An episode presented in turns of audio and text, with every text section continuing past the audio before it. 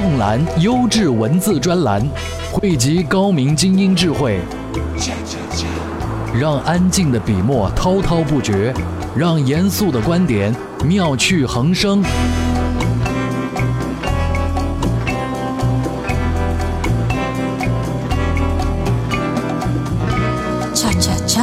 欢迎收听专栏精粹。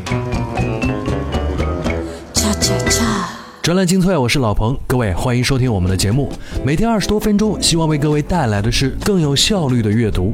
因为这二十分钟当中，我们所推荐的每一篇文章，都是我们编辑在海量的阅读之后，为各位精挑细选的好观点、好评论。接下来就看看今天有哪些话题。专栏精粹今日话题：别让记忆控制了我们的判断力。中国房价崩盘缺四个条件。上班族，你用过 APP 订餐吗？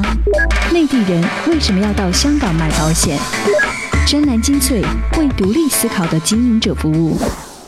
作为商业电台的主持人，老彭有的时候也会跟广告公司打交道。之前呢，就有一位广告公司的老板找到我们，说是要在一零五电台的晚间时段为各位开一档国学类的节目。大体的意思是，他们有一个国学培训班，具体的运作机制我不知道。反正这个圈子里面是有很多的老板们是在一起学国学，而他们学国学的原因，是因为富起来之后，却发觉自己在精神领域似乎有些空虚，而在国学当中，他们找到了填补的方法。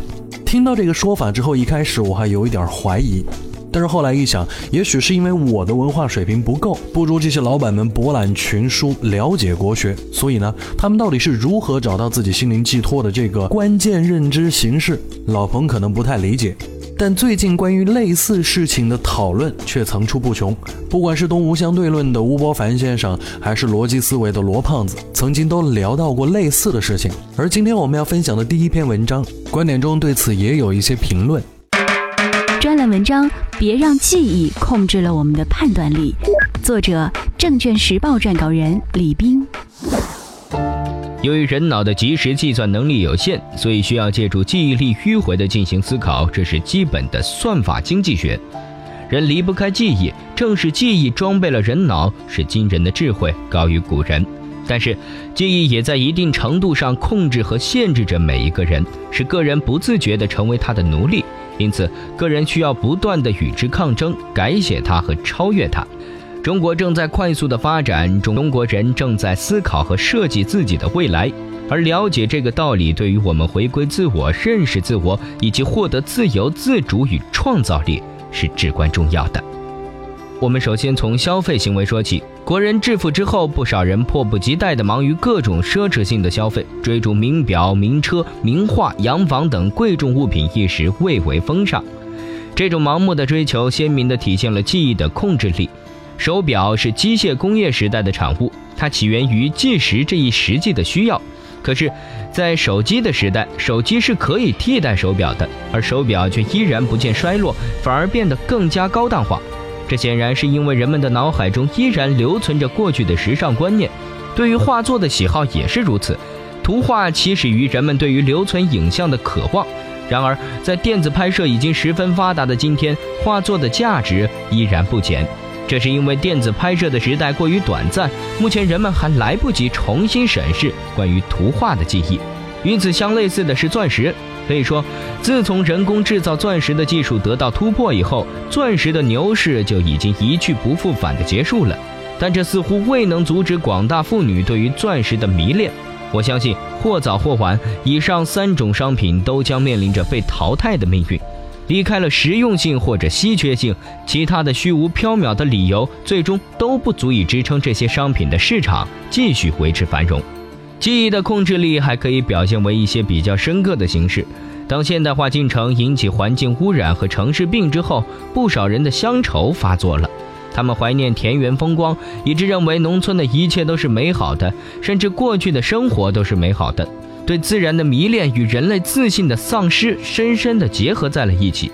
它导致的结果是对一切人造物，例如转基因产品的怀疑。人造物固然不完美，但自然也绝非完美。把自然想象为白璧无瑕，是记忆的积淀所产生的幻觉。化学工业，尤其是这种幻觉的受害者。化学的创造力实际上非常强大，它对人类生活的改变也广泛而巨大，这一点是被严重忽视的。然而，也许由于化学工业的创造力过于强大，它的发展过于迅猛，以致它经常发生局部的失控。大部分的环境污染都与化学有关，这给它带来了坏名声。化学并不必要发生污染，污染的发生也只是因为技术的完善需要时间。对自然的迷恋也与对历史的迷恋深深地结合在了一起。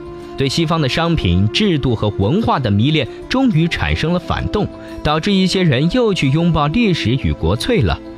每当历史遗迹遭到破坏，人们就会发出惊呼，这种惊呼恰如听到了又有物种已经灭绝的消息。遗址固然有保护的必要，但是不必对遗址的消失过于惊恐。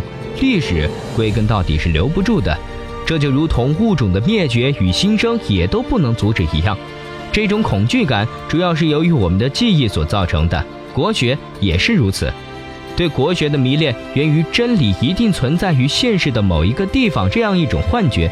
于是，当西方令人失望的时候，人们误以为国学便可以拯救自己。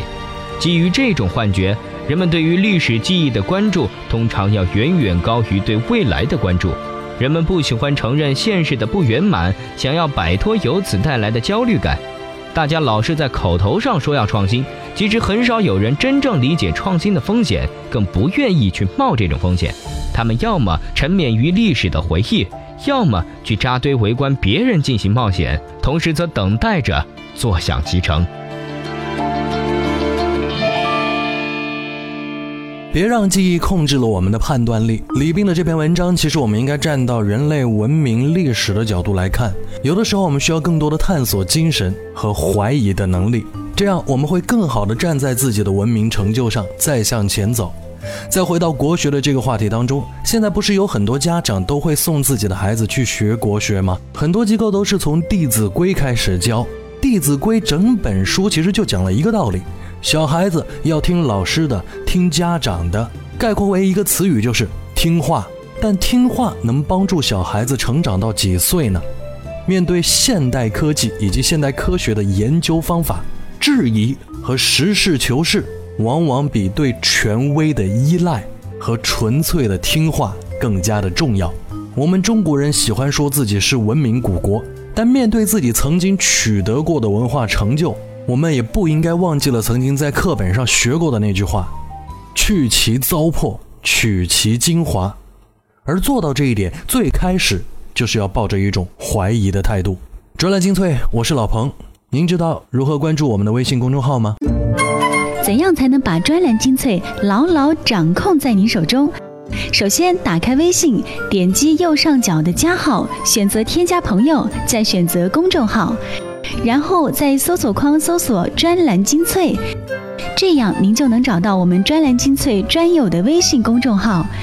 关注之后，根据提示或回复任意文字，您就能牢牢抓住“专栏精粹”的尾巴。欢迎回来，这里依旧是“专栏精粹”，我是老彭。接下来我们聊一聊中国房价这个话题，而陪我们聊这个话题的是上海易居房地产研究院的副院长、中央人民广播电台财经评论员杨红旭先生。专栏文章《中国房价崩盘的四个条件》，作者中央电台财经评论员、新浪财经专栏作家杨红旭。中国房价何时会崩盘？这是很多中国人，也包括外国经济学家所深切关注的命题。近年来，崩盘论一直没有远去，有人喊崩盘已经喊了十余年了，而我一直反对崩盘论，但这并不代表中国房价永远不会崩盘，因为全球房价崩盘的案例并不算少。通过研究国际案例，并结合中国国情，我总结出了中国房价崩盘的四点条件：第一，住宅进入饱和阶段。一国或一个地区的住宅市场都有一个发展过程，或者称作生命周期。青少年时期得病易康复，而老年人得病很可能就倒下了。我把住宅市场的生命周期划分为短缺阶段、改善阶段、饱和阶段这三个主要阶段。这三个阶段可以用人均住房面积、人均卧室间数、户均住房套数等三个指标来划分。我在此仅说一个指标。一九六八年，日本户均住宅一套，之前可称为短缺阶段。其后到八十年代中期达到一点一套，可称为改善阶段。其后继续扩大，二零零八年达到一点一七套，可称之为饱和阶段。住房饱和阶段，一般经济变为低增长，人口红利消失，城镇化率高于百分之七十。与欧美日当年的历史数据相比，当前我国城镇化率偏低，人口红利见顶时点偏早，经济降速正常。综合来看，当前我国城镇地区刚刚告别住房短缺阶段，进入改善阶段，类似日本七十年代，不具备房价崩盘的基础。第二，房价持续大涨，出现明显泡沫，这是房价崩盘的重要前提。一般而言，如果房价持续大涨，发生在住房短缺阶段，不易产生泡沫，因为需求旺盛且以自住为主；如果发生在住房饱和阶段，则一般以投资需求为主，易产生泡沫。二零零四到二零零五年、二零零七年、二零零九到二零一零年，我国房价涨幅曾超过百分之十，但由于当时我国尚处于住房短缺阶段，所以全国而言基本无泡沫。第三，货币政策由宽松突然转为紧缩，货币政策的大转弯常常是影响中短期房价的核心因素。连续几年货币大放水、银根大放松，往往会催涨房价，助长投资投机之风。等到政府无法忍受房价大涨，同时也常伴有经济过热、股价疯狂，而突然大幅紧缩货币之后，会剧烈改变投资的预期，甚至形成踩踏式的出逃。二零零八年第四季度至二零一零年上半年，我国货币大放水，信贷超宽松，股价中涨，房价大涨，经济被领导得意地称为全球一枝独秀，率先复苏。然后，二零一零年十月步入加息周期，货币收紧，但幅度并不大，至二零一一年七月加息五次。因此，在全国无明显房价泡沫的情况下，这次货币大放松以及收缩，并没让全国房价明显下跌。不过，温州、鄂尔多斯等个别地区，由于2009到2010年投资投机疯狂，房价暴涨，泡沫显著，所以从2011年下半年开始泡沫破灭，至今房价已大跌三成至五成，也可界定为区域房价崩盘。第四。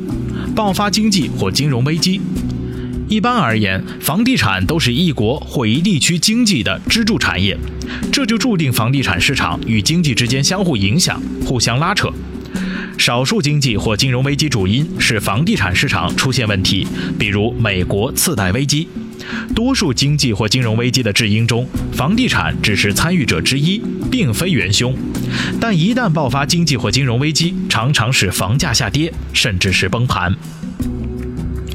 过去二十年，我国经济也有低迷的时候，但最低迷的一九九九年仍有百分之七点一的增速，没有爆发过经济危机，也无金融危机。假如未来我国爆发经济或金融危机，且住宅市场进入饱和阶段，则房价很可能崩盘。专栏精粹，我是老彭。刚刚听完了央广的评论员杨红旭先生的这篇文章，我感觉啊，其实呃，我们在影视作品，尤其是动画片里面，觉得凑齐七颗龙珠要干点啥还比较容易。但是现实生活当中啊，不信各位，你在生活里面想凑齐四个朋友一起打麻将啊，指定人选的四个朋友还非常难。所以啊，如果杨红旭先生说的是对的，那中国房价崩盘的这四个条件要凑齐了。还不是那么容易，但我们也可以站到普通人身边来看这个问题。零七零八年出现楼市冷风的时候，那个时候我身边很多朋友对于房价过高这件事情是义愤填膺的呀。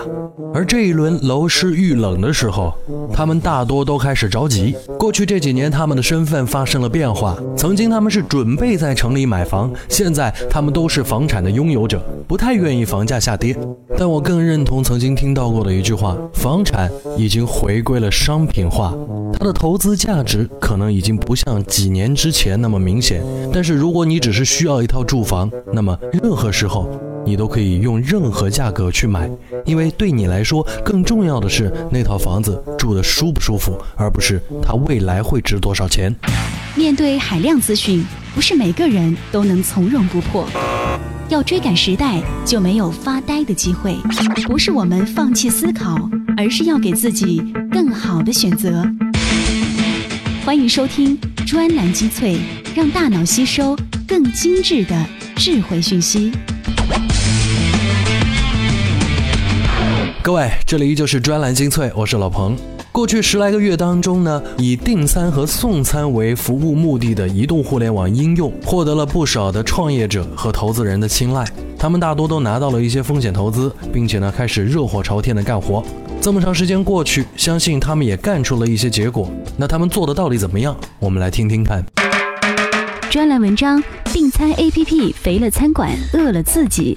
作者：凤凰博报撰稿人王毅健。移动互联网的迅猛发展为我们的生活带来了巨大的改变。现如今，衣食住行方面所存在的问题，你大多都可以在移动互联网上找到解决方案。比如，如果你想订餐，你可以通过订餐 APP 来解决，无需打电话，也无需预约，使用起来几乎没有任何障碍。这些订餐 APP 也被称为是鼠标加车轮的 O2O 订餐模式。由于方便省事儿，这一模式得到了白领和学生们的青睐。不过，目前市面上绝大多数订餐 APP 却陷入了步履维艰的境地。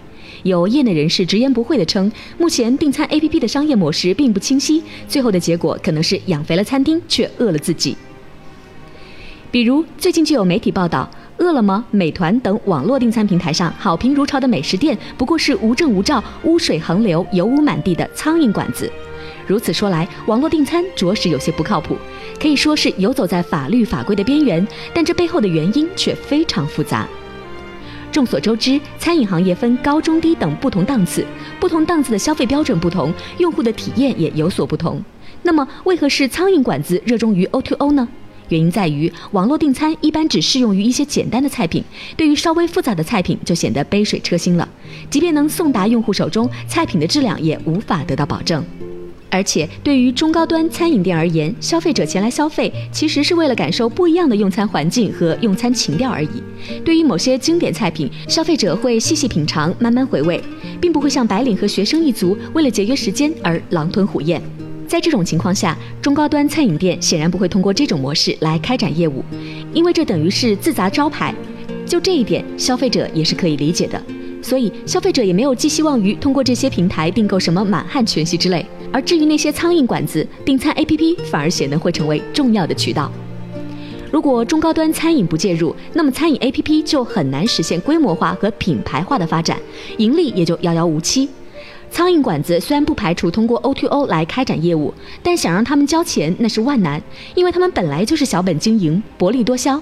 如果他们的业务本身可以做得很大，O2O 也就可有可无了。不过，即便赚不到钱，餐饮 APP 的战略价值也不容忽视。就像打车软件大战一样，它背后的本质就是手机支付大战。餐饮 APP 也是如此。如果能成为 O2O 的重要实现形式，或许会被 BAT 所收购，用来发展支付场景。也就是说，对于白领和学生这类喜欢使用餐饮 APP 的用户而言，BAT 要让他们通过餐饮 APP 来使用他们的支付产品。听完这篇文章之后呢，老彭觉得非常惊讶啊！这些做订餐服务的 APP 居然活得这么差，还要跟苍蝇馆子抢生存空间。但是呢，我也对后来的这种说法，说他们有可能会成为呃巨头们来做支付场景的补充的说法表示怀疑。因为不管是百度也好，腾讯也好，阿里也好，他们都已经拥有了做移动订餐的实力。例如，百度之前推出了直达号，微信推出了卡包券系统，阿里就更不用讲了。他收购了那么大一堆企业，总有一个端口是可以渗透进餐饮行业的。对于这些正在艰难生存的创业者来说，我觉得更重要的是，你要把事情做得更加的细致，而不是过早的强调规模。专栏精粹，我是老彭。今天的最后一篇文章，我们要跟各位一起来了解一下关于买保险的这件事儿。收音机前的你。有没有想过去香港买保险呢？专栏文章为什么要到香港买保险？作者：腾讯大家撰稿人刘元举。继内地人士赴港买奶粉、抢购黄金、排队购买奢侈品的风潮之后，内地人赴香港买保险也成为一个趋势。根据香港保险业监理处的数据，内地人到港买保险始于2003年开放自由行之后。到了二零一二年，香港全年向内地访客发出的新单保费一举冲至九十九亿港元，上升幅度高达百分之五十七。二零一三年第一季度，这个数字就达到二十八亿元港币，占到了所有个人业务总新保单保费的百分之十二点五。其实到香港买保险，并非没有不便与风险。购买香港公司的保险，更大的风险来自人民币汇率变化。香港保险的计价货币是港币或美元。如果人民币一直升值，保额就会实际上逐年降低。另外，在香港购买的保险只受香港保险法的约束，当发生纠纷时，找律师打官司，经济上、时间上的成本都比较大。在有着这些不便与风险的情况下，内地居民到香港购买保险呈井喷之势，显然是因为香港保险有着巨大的吸引力。首先是保费便宜，香港保险市场竞争激烈，香港买保险的费率价格自然就相对较低。同样的保障内容，在香港购买的保费要比在内地购买的保费低百分之二十到三十。除了同等保额的保费便宜之外，香港保险的保障范围还更大。以通常人们考虑较多的重大疾病险为例，内地的重疾险一般能提供三十五个左右的疾病保障，而香港的重疾险则能提供少则四十种，多则六十种疾病保障。而且香港的重疾险理赔形式更加灵活。内地重疾险一般是当投保人在保险期间出现重大疾病，保险公司给予一次性赔付，保险合同终止。而重大疾病往往定义为疾病末期，这就使得病人在一开始患病的时候拿不到钱，这就是所谓的保死不保生。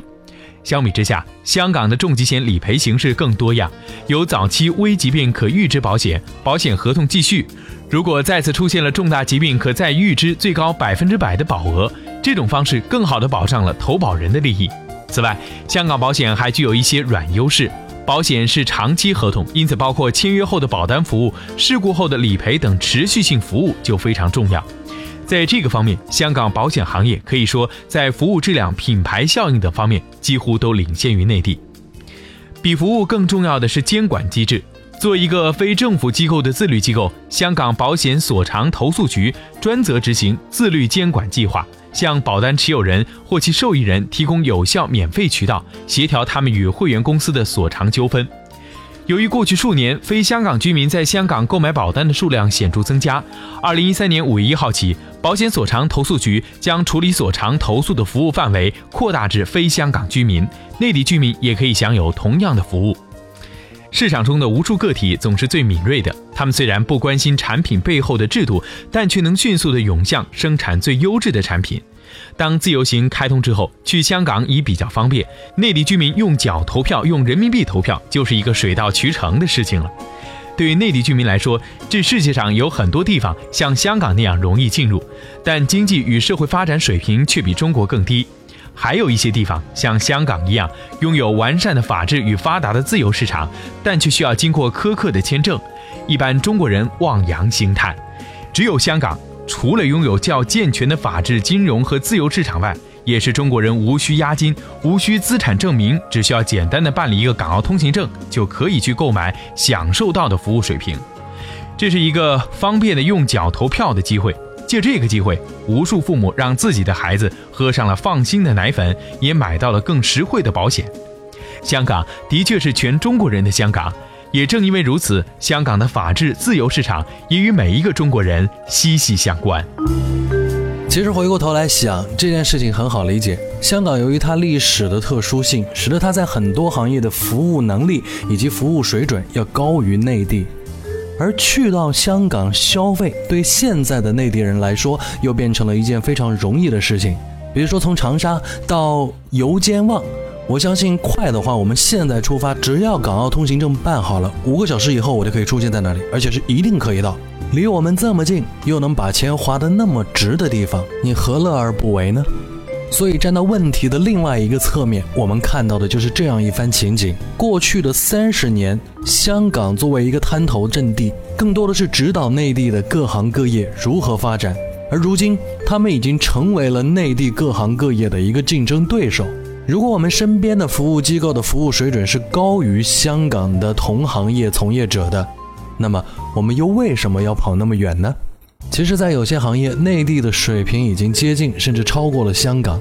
比如我们所在的湖南长沙，这里的广电水准就已经不弱于香港。专栏精粹，我是老彭，今天的节目就到这里，咱们下期见。